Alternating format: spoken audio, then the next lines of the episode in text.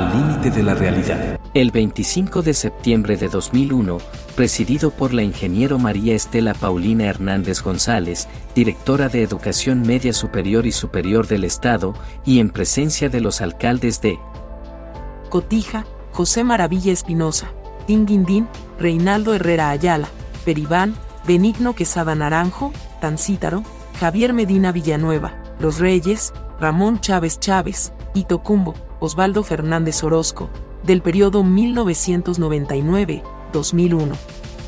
Se formalizó el comienzo del ciclo escolar en el Instituto Tecnológico Superior de Los Reyes, marcando el inicio de su misión educativa. El 22 de octubre de 2001 se dieron inicio a las clases con dos grupos.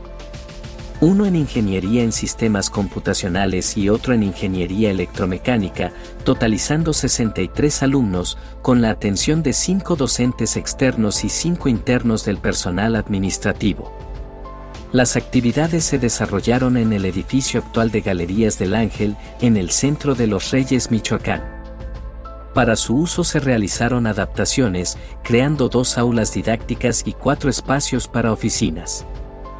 Se adquirieron 120 sillas ergonómicas, 120 mesas de trabajo, 7 escritorios para docentes con sus respectivas sillas, así como 42 mesas para computadoras y 7 pizarrones. En cuanto a material bibliográfico, se obtuvieron 15 volúmenes y 12 títulos que abarcaron las asignaturas del primer semestre. El Tecnológico de los Reyes tras un arduo proceso de gestión pudo ser un sueño hecho realidad del ingeniero Juan José Hernández Segura, gracias a muchas personas que intervinieron y apoyaron. El Tecnológico ha graduado a numerosos alumnos que están generando riqueza para la comunidad. Presentamos a la arquitecta Joana Sánchez Nava, mujer emprendedora y talentosa, contribuyendo con su trabajo al prestigio del TEC de los Reyes y desarrollando proyectos constructivos de vanguardia al límite de la realidad.